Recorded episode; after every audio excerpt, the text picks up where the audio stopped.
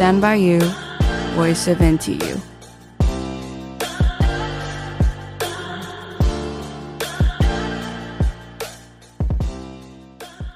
Hello，大家好，欢迎收听台大之声 Stand by you, voice of NTU。我是今天的主持人洪宽。在经过了整整两个月的暑假之后，终于又是新学期的开始了。在送走了上一届的毕业生之后，台大的校园里马上又迎来了新一批的新鲜人。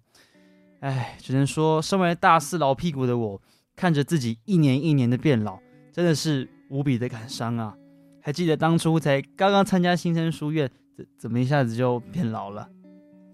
不过说到这个新生书院，它大概算是台大为了新鲜人所准备的一个重大活动。你可以说它是台大特有的入学前营队，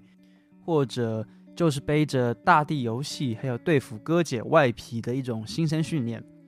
但无论如何，新生书院都绝对是台大人大学生涯中非常非常难忘的一部分。甚至你可以光靠一个人所穿的书院营服，就来辨别说他到底是哪一届的。那至于像我自己呢，也是在新生书院认识了一群好朋友。后来也成为帮助我熟悉大学生活的重要伙伴。那相信听众朋友中，如果是大一的，现在应该还对刚刚结束的书院记忆犹新。甚至你现在最好的朋友，可能就是你们在书院的时候认识的。而大二以上的同学呢，也可能还记得在书院时发生的许多事情，无论是好的或是坏的，在回想的时候，总是能触动内心的感触。毕竟，你怎么能忘记大学生涯最开始的时刻呢？说了这么多，不知道大家有没有唤起关于书院的一些回忆呢？那其实今天台大之声也特地请到了前书院的课程组长，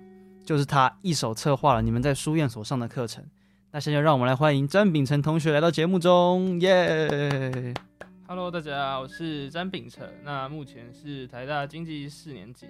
嗯、呃，那说说我自己在书院的经历好了。我是在 OC 十的时候第一次来到新人书院，那时候我是当课程组的组员。那后来是分别在 OC 十一跟 OC 十二担任课程组长。刚刚主持人说就是书院一是我一手策划，其实其实并没有这个，必须澄清，只是大家一起策划，包括所有筹备团队以及呃校方的呃学务处或者是其他的行政处是一起共同策划。我们比较像是一个执行单位的角度。好，那其实詹秉成同学和我算是系上的学长学弟，所以我当初也一直都知道说他有在参与书院的筹办。那首先想先请问詹秉成同学，你当初怎么会想接下这个职务呢？毕竟撇开他有薪资，我想办新生书院本来就是一件非常非常吃力不讨好的事情，对吗？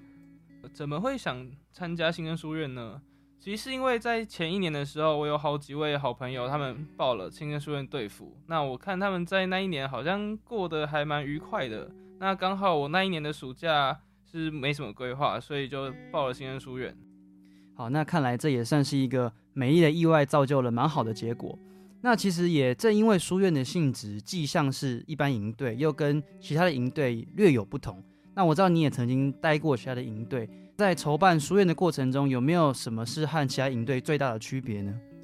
呃，刚刚主持人有提到的奖励金，呃，我认为这是一个蛮大的不同，很多人也是因为这个奖励金而来。嗯，呃，那我自己觉得新生书院跟其他的营队、其他学生活动不太一样的地方，其实是它带点官方的立场。嗯，对，那所谓的官方立场，其实也就是像其他的新生训练一样。它是负责让新生去认识这个大学的校内生活，以及各个行政处室的业务宣导。嗯、呃，但其实也是因为具有这样子的官方色彩，所以让蛮多新生会觉得，诶，新生书院课程好像比较冗长一点。除了这个介绍行政处室的业务之外，新生书院还有很重要的功能，包括介绍校内的资源，然后让新生去认识不同科系的朋友。那还有一个，我觉得是非常重要的一个。是传递一些通识教育的价值啊，对，那比较具体的呈现其实是会是在这两年慢慢的去去改变，例如说在呃近几年在学在学生会的推动之下，在新生书院也增设性别课程，在今年我们有跟地质系的教授合作，那我们在转型正义的课程部分也加了一点点的内容，那另外还有包括例如情感教育，如大学的生涯规划，这也是新生书院一个很重要的目的。OK，那这样听完之后，真的好像新生书院真的不是我们外界所想的那么简单，它里面是有很多复杂的程序在运作的。其实我自己还会很好奇的是说，对新鲜人，特别是很少来台北的外县市同学而言，一定会对书院是既期待又怕受伤害，多多少少都会想要从书院这边得到一些校园生活的各种资讯。书院这边是怎么样准备给这些新鲜人的讯息呢？书院有一堂的课程叫做“认识台大”，是由各个小队队辅去上课的。那这堂课的内容，它其实包括了常见的一些生校园生活资讯，例如说学习开放空间有哪些，然后校内外推荐的食餐厅啊、食物，然后还有各个教学馆或者是图书馆的一些使使用资讯。呃，这堂课是课程组的业务范围，也是我们可以去做设计和调整的。那有关于这个课程的设计跟发想，其实我们都是按照之前的新生书院的回馈单去做一些调整去设计。我们的课程的初稿会在七月的时候完成。那这个时候我们有一个内部的队服培训，那队服会针对我们设计的课程给予一些建议，那我们再针对这些建议去做课程的微调，那最后呈现出来就是一个比较完整的内容。OK，好。听完了张敏成同学的分享之后呢，可以理解到书院一方面是肩负着校方的任务，一方面又要让新生玩得尽兴，那实在不是一件简单的事情。那事实上，其实过去几年之中也曾经发生过书院被批评的事件，像是我想年纪比较大的同学可能都听过的破冰事件。不知道书院在面临类似像这样的争议时，通常会以怎样的态度去处理它呢？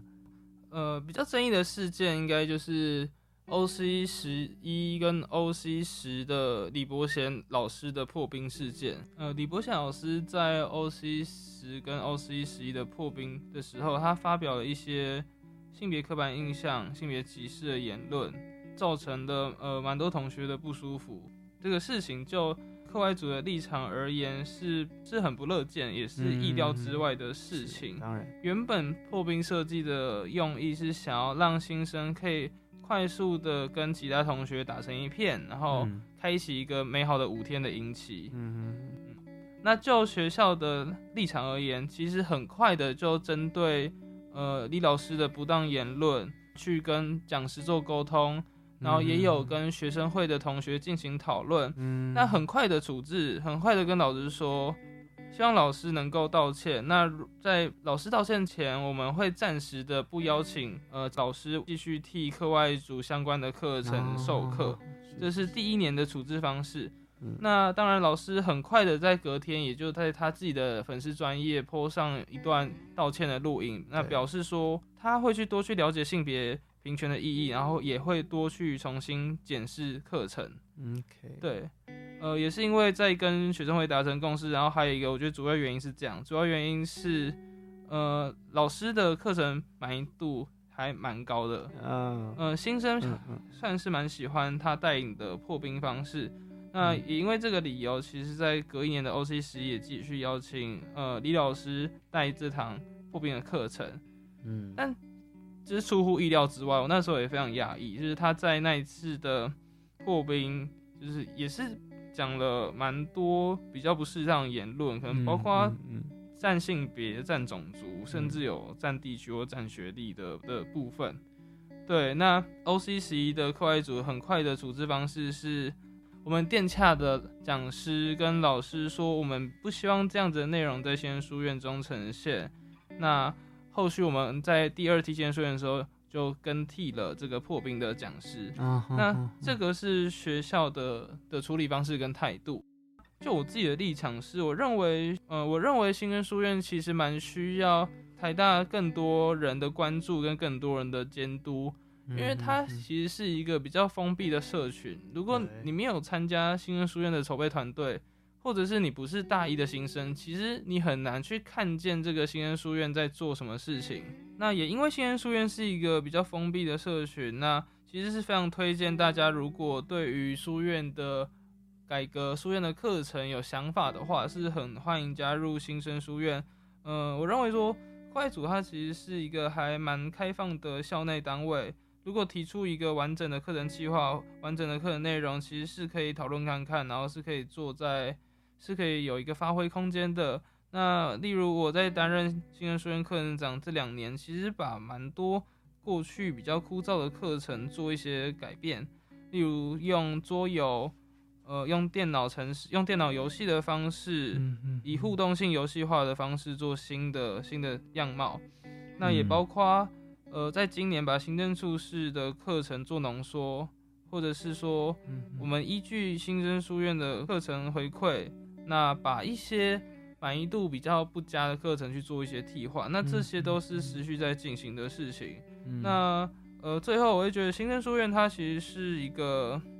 不断的在在追求更好的一个校内活动。那如果你有兴趣，很欢迎你的加入。对，OK，了解。那我们在这边再次谢谢詹美成同学接受我们的访问。在今天这集的节目中呢，我们谈到了每个台大生入学前几乎一定会也必须会参加的新生书院。那像这样的营队其实是很难兼顾到每一个层面的。在詹同学的访谈中，我们也可以认识到书院背后辛苦的地方。那最后，希望新学期的开始，新生能尽快进入状况，适应台大这个庞大而复杂的大公园。那老人呢，也可以继续往下一个阶段迈进。今天谢谢詹敏成，也感谢各位观众的收听。欢迎下周同一时间继续锁定台大之声节目，带给你更多不一样的新知识。拜拜。